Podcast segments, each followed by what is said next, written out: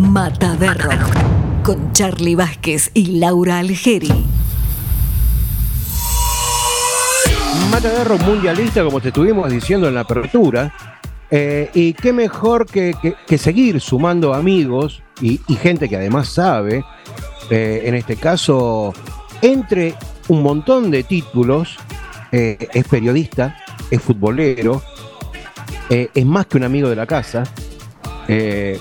Por suerte lo tuvimos muchas veces acá en, en diferentes oportunidades y hoy para hablar de lo que en definitiva sea cual sea la, la- la charla, siempre terminamos hablando de esto, eh, de fútbol. Em, tenemos del otro lado de, de la cámara, del otro lado del teléfono, del micrófono, de la pantalla de la compu, lo tenemos a Carlos Algeri.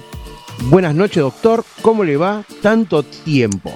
¿Cómo le va, profesor Vázquez? ¿Cómo está, señor Cabrera? Y en realidad yo tendría que empezar a, a- a saludar a la dama, a la, dama. también, que le, le mando un beso grande. ¿Cómo están después de tanto tiempo? Los estaba extrañando. Así que este celebro que nos este, reunamos nuevamente y para hablar del fútbol que nos gusta. Y para hablar de- del fútbol, y algo que tendríamos que hacer eh, efectivo, porque eh, cada charla que tenemos en el programa, o no en el programa, siempre terminamos diciendo, eh, esto se tiene que dar más seguido, y sí, tendría que ser más seguido.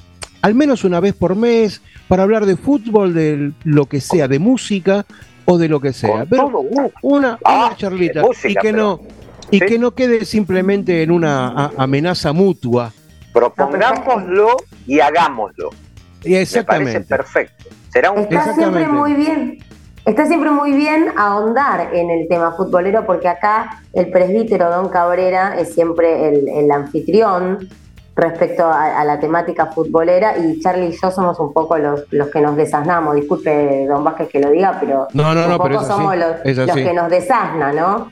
El señor Cabrera, pero está bueno ampliarlo esto porque es, es como un debate ya como diferente. A mí me encanta que- que hablemos de fútbol. Exactamente. Bueno, la, pregunta me parece que se cae de Maduro. ¿Cómo ve, querido Carlos, este mundial? No porque ya lo haya dicho todo el mundo, no porque uno de lo poco que ve se da cuenta, tan, pero tan atípico.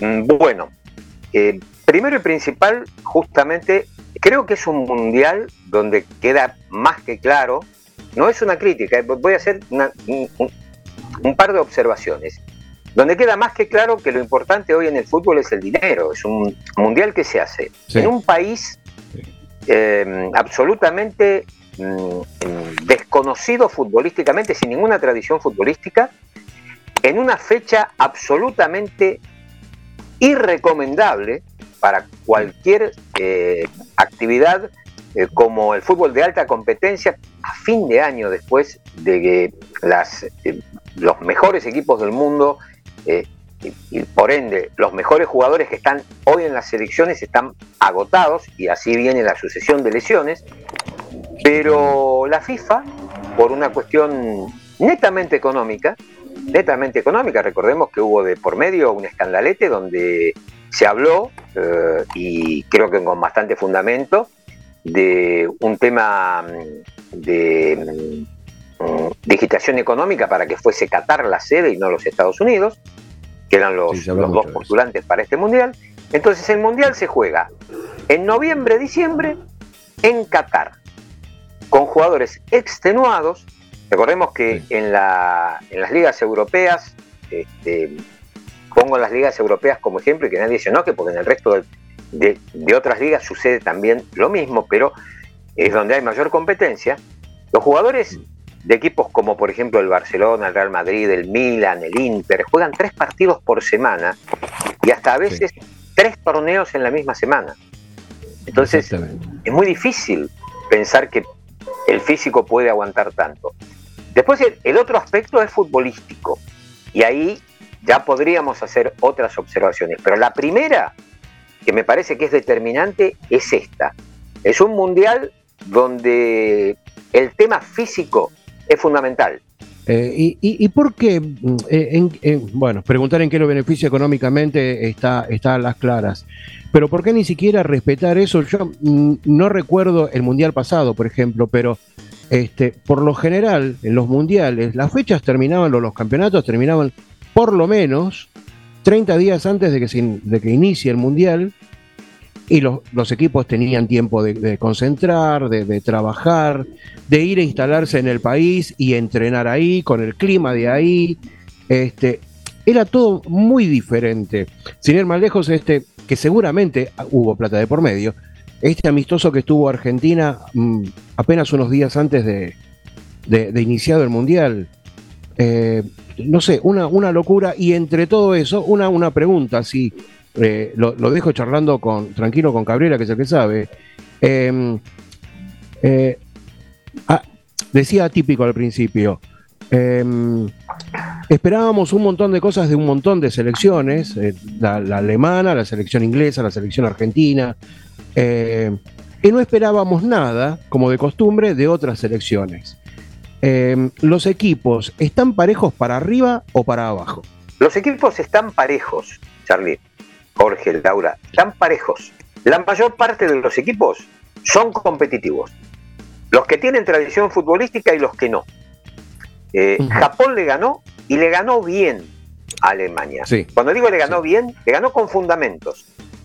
Alguien me dirá, pero tuvo 14 situaciones de gol a Alemania en el primer tiempo. Sí, pero la falta de definición, y ustedes saben que yo me alineo con el fútbol que algunos denominan lírico, o sea, mis técnicos de referencia son César Luis Menotti, eh, Pep Guardiola. Ahora, si uno no tiene eficacia este, y el rival mete dos jugadas como las que metió Japón eh, reaccionando porque estaba perdiendo. Y después aguanta el partido de igual a igual, habla de que algo salió mal. Yo no voy a caer en el facilismo de Alemania lo subestimó. No, no lo subestimó el partido. Tuvo fallas a la hora de concretar. Inglaterra, Estados Unidos. Yo no veo mucha gente hablando tácticamente de lo que a mí me impresionó de Estados Unidos la manera en que mejoró prácticamente el seleccionado de Estados Unidos. Inclusive algunos, de, algunos jugadores destacadísimos que tiene. Tiene un par de jugadores que obviamente juegan en, equipos este, importantes.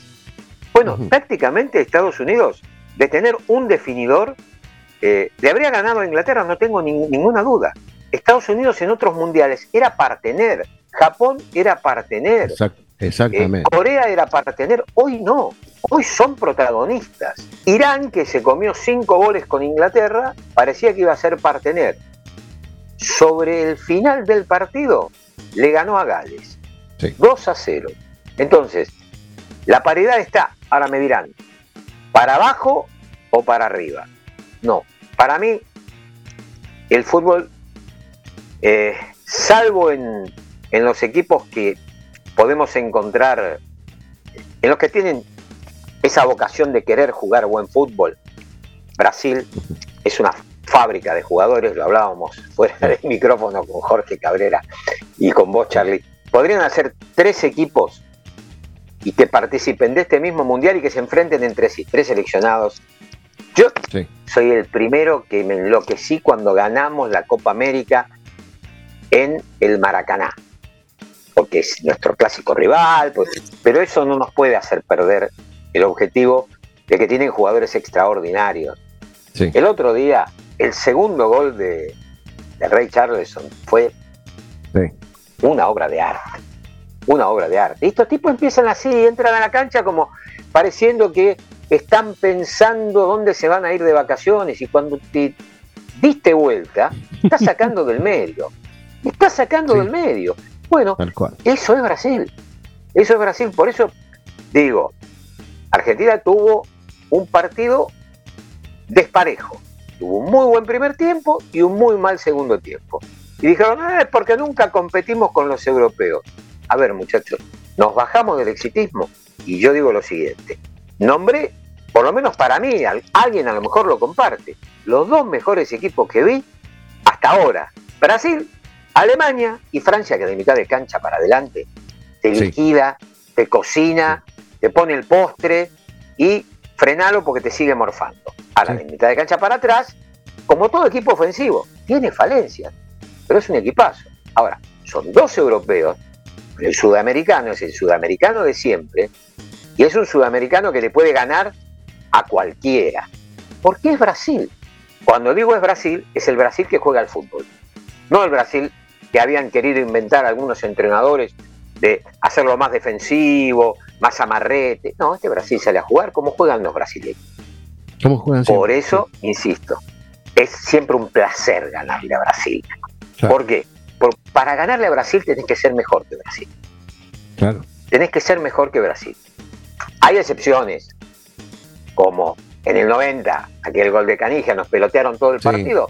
Pero bueno, eso también habla de una vivada, una vivada de Diego para Este, y la falta de, de puntería de los brasileños y la gran actuación de la defensa argentina. Bueno, todo tiene méritos. Entonces, yo creo que, volviendo a tu pregunta, eh, se equiparó porque todos los equipos son competitivos.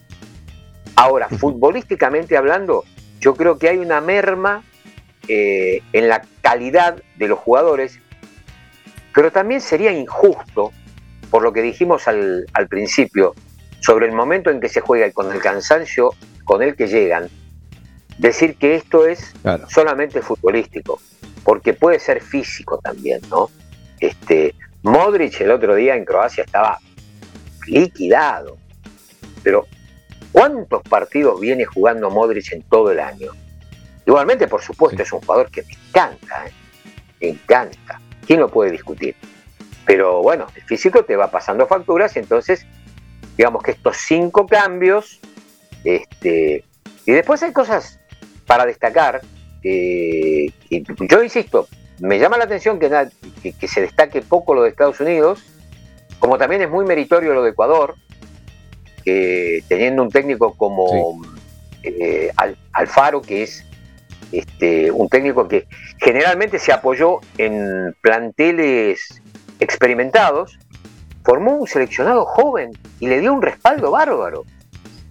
Y bueno, pues le va muy bien y creo que es un seleccionado muy competitivo, con jugadores jóvenes. Pero muchachos, claro, hay un líder también. Y alguien dirá, che, vos, guardiolista, hablando bien de Alfaro. Muchachos, las cosas en la cancha como se ven, no de acuerdo con las preferencias de uno. Eh, hay un líder, un tipo que le está marcando a los pibes, les da una responsabilidad y los pibes responden. Bueno, hay talento individual, pero hay también un talento que conduce. Entonces, hasta ahí a mí me parece que realmente las cuestiones que más me llamaron la atención vienen por ese lado. Mataderro, Mataderro. Tomamos el rock por las aftas. Otro tema que me parece importante. La mejoría no es solamente en lo táctico. Los jugadores están mejorando también jugadores que no tenían habilidad este, innata, países con jugadores habilidosos, están empezando a aparecer. Están empezando, eh, vos ves hoy un japonés que hace una pisada y hasta te tira una rabona. Eh, un coreano va que pasa que... busca la pared. Claro. Bueno. Pero vos ponete a, ver las principales ligas del mundo, la cantidad de jugadores que tiene, por ejemplo, la Premier League, que son figuras, que son grandes jugadores, que no son ingleses, que no son argentinos, que no son brasileros, que no son, digo, que no son de los de siempre, sino que empezamos a ver que son iraníes, que son este, japoneses, que son senegaleses, que eh, digo, hay como una globalización en ese sentido también. Y han surgido un montón de grandes jugadores de otras latitudes que, que tal vez colectivamente esos países después no tengan tanto, qué sé yo, eh, em, Egipto no tiene una cantidad enorme de jugadores, ¿no? Entre ellos se destaca uno solo, pero digo, tienen dos o tres jugadores más. Em, y qué lástima que no esté, porque es un jugador que me encanta. ¿eh? Sí, sí, lamentablemente. es un jugador bárbaro. Es un jugador pero, digo, no, no tiene eh, Egipto este, 12 equipos juntos como pasa con Brasil. Pero tiene No, uno que es destacado, ¿no? Lo mismo pasa, bueno, Noruega no, no clasificó, se quedó ahí en la puerta, eh, y lo tiene a Haaland, de los delanteros más terribles que, que hay en este último tiempo, y lo muestra, hace, hace los goles como nada, como saludar a la Sí. tribuna, es decir, entre, ya entra y hace un gol. Y lo mismo pasaba en el Borussia Dortmund, no es que pase- se destapó ahora en el City, por eso se lo, se lo lleva el City. Pagaron un montón de guita por, eh, por, eh, por ese tipo. Em, pero nada, eh, hace la diferencia. Hace la diferencia. Y también no, en, en su selección no abundan ese tipo de jugadores. Eh, Bélgica era otro que esperaba. Está bien, todavía tiene camino por recorrer, ¿no? Pero digo, con varias individualidades que tiene Bélgica, eh, Bélgica sí tiene un gran equipo. eh, Sí, no, le sobra, pero tiene una cantidad de jugadores importante. Eh, tiene, por ejemplo, es decir, ya convengamos que tiene con, con Lukaku, que está lesionado, creo que va, a poder retomarlo, pero tiene el tipo que te define los partidos, pero tiene el arquero, digamos, son las dos puntas, ¿no? El 1 y el 9, que es un poco la- lo que ha hecho el, el Real Madrid en la última Champions, ¿no? Eh, se sostuvo con el 1 y el 9. El 1 atajaba y ganaba partidos y el 9 te los definía. Entonces, tiene un arquero que, que gana partidos. Gana partidos y gana, no solamente gana partidos, gana competencias. Porque Courtois gana Bueno. competencias. Claro. Definitivamente. no, Cour- Cour- Courtois es un este, arquero ex- extraordinario. Anotá también al arquero de Estados Unidos. ¿eh? Salió en un par de jugadas siendo pisadita que vos decís, ¿y este tipo? ¿Este Mm. yankee? No, este, este nació en la paternal. ¿no? Y ojo, debajo de los tres palos, saliendo, eh, un- arquero muy completo, que también obviamente juega en el fútbol internacional, Claro. no juega en su país. Ahora, el tema de las lesiones. ¿Cómo reemplazás a un Lukaku que tiene al lado jugadores como Hazard y como De Bruyne, que te generan un montón de situaciones, pero no hay quien las defina? Entonces, eh, hoy más que nunca, me parece que el concepto de equipo está más presente que nunca. Yo, yo creo que eh, la, la- la individualidad hoy tiene que ser eh, ese, ese tipo que por sí solo, como decimos nosotros, ¿no? frota la lámpara, sale el genio, de los que hay pocos. Los planteos hoy están más armados para que cada vez haya menos espacio para jugar, lo cual es un hermoso desafío para el entrenador, para pensar cómo encuentro espacios cuando el rival no me lo da. Claro. Y eso tiene Es que hoy fíjate que se juega, se juega en 35 metros aproximadamente, ¿no? Por eso hay tanto, es más, hoy más, me parece a mí más importante poblar la cancha de mediocampistas más que de delanteros o de defensores. Porque está ahí, en un nudo. Y el gran problema, o me parece uno de los problemas que no supo sortear a Argentina en su debut contra Arabia, fue que además Arabia achicó más la cancha. Entonces Claro. se terminó jugando en, en 20 metros, en donde el pase filtrado, el dominio de pelota, eso que hace siempre Argentina, de, de tocar, ir elaborando, el toque corto, que es donde se lo encuentra mejor a Messi. Pero aparte con un equipo que te juega chico y te, y te, y te corta encima, juega a lo Menotti, ¿no? tirando el, el achique. Claro, Y Claro. no supimos, había que jugar más por afuera y íbamos cada vez más por adentro, porque no teníamos jugadores para jugar por afuera. Me parece que ha habido Sí. una gran falla del técnico en no tener un plan distinto de juego.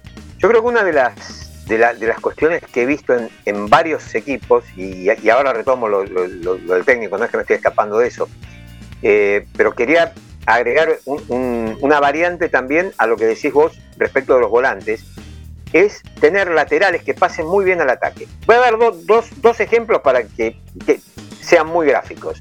Tenerlo a Dani Alves en una punta y a, y un este, ay, ahora se me fue el, número del. y a un Jordi Alba. Es decir, esos tipos que son buenísimos atacando, defienden muy bien también, pero vos sabés que cuando pasan al ataque son los armadores letales. de jugadas de gol. Son letales. Son letales. Viene el centro atrás y ahí ya complicás. Bueno, a Argentina le faltó eso.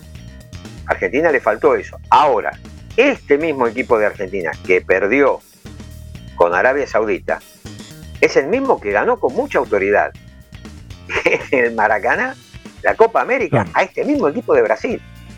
Entonces, prácticamente el mismo, sí. volvemos a que el fútbol es 90% la cabeza. Sí. 90% de la cabeza. y también saber sortear las, las vicisitudes del momento. Ahí está el tema, ¿no? Porque los movimientos, si bien hay movimientos que ya están de alguna forma automatizados, que tienen que ver con el juego, después está la individualidad, lo que puede aportar el jugador también. Y cuando el jugador le dicen, vos vení por acá, y él ve que puede ir para adentro y se tiene que mandar. Después capaz que le cuesta que no lo pongan más. Pero digo, ¿a cuántos le dijeron, vos, vos, no te vayas de. vas por la línea, no te vayas de acá? Y se meten para adentro.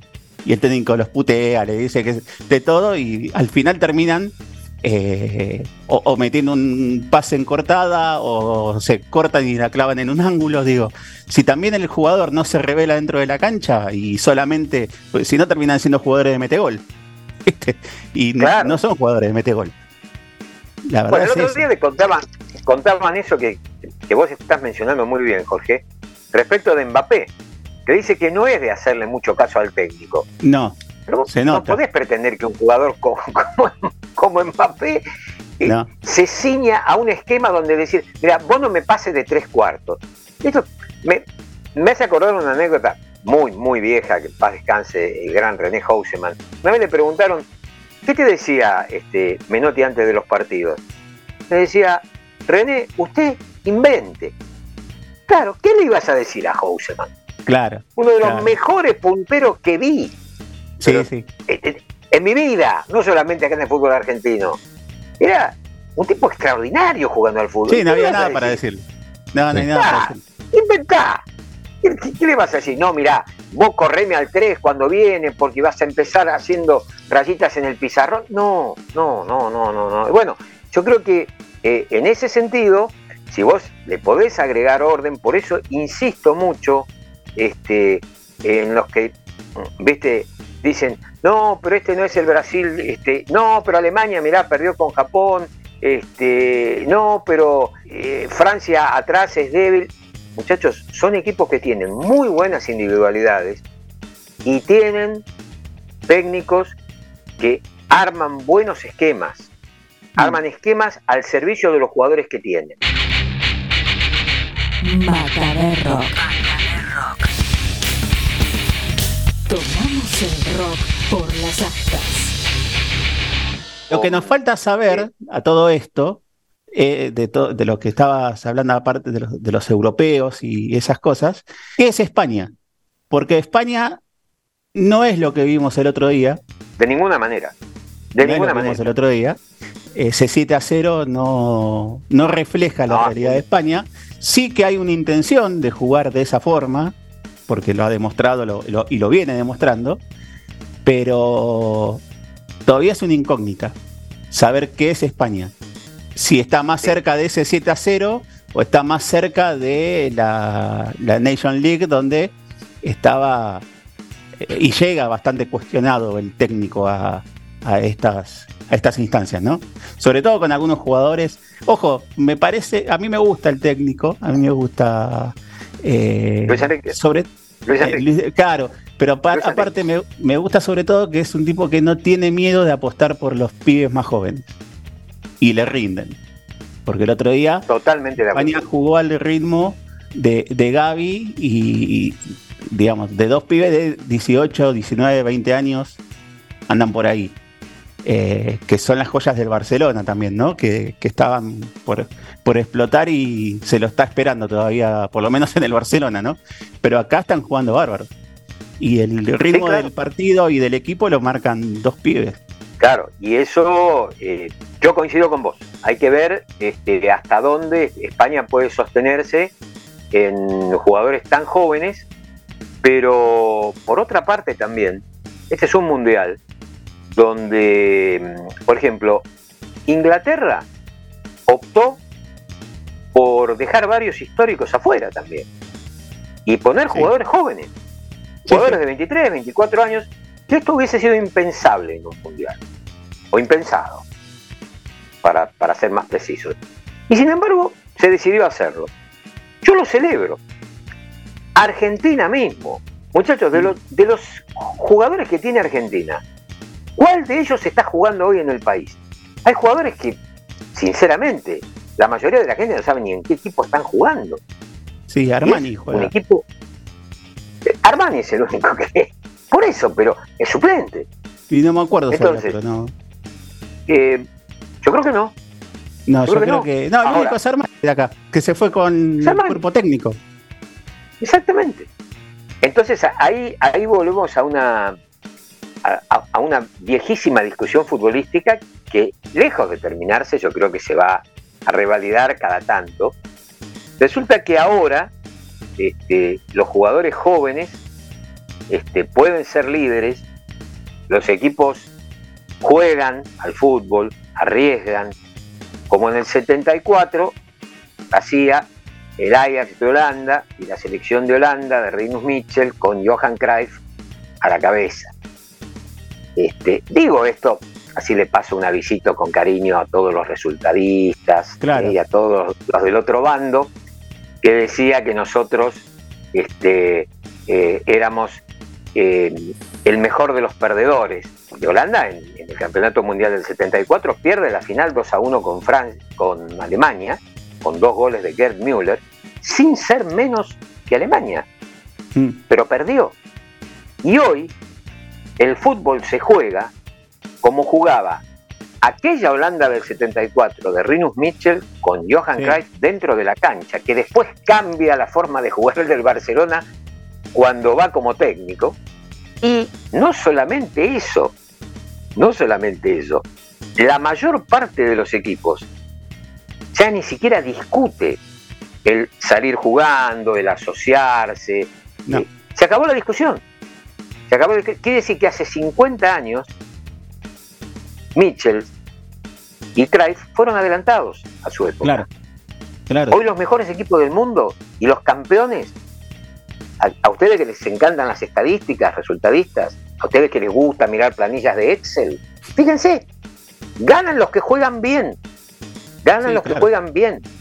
Y el Ajax sigue sacando jugadores de 20 años y los compran cuando tienen, a veces antes de que cumplan este, los 20, para que jueguen en ot- en otros clubes europeos. Más allá de la chicana, el fútbol sigue siendo un deporte donde el que se cotiza es el que mejor juega.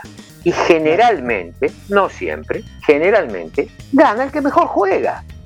Entonces, esta cuestión de hay que ganar como sea. y Bueno, decime, pues yo puedo decir, yo quiero ser multimillonario. ¿Cómo? Como sea. Es Claro. imposible. No tenés que tener una fórmula para jugar al fútbol.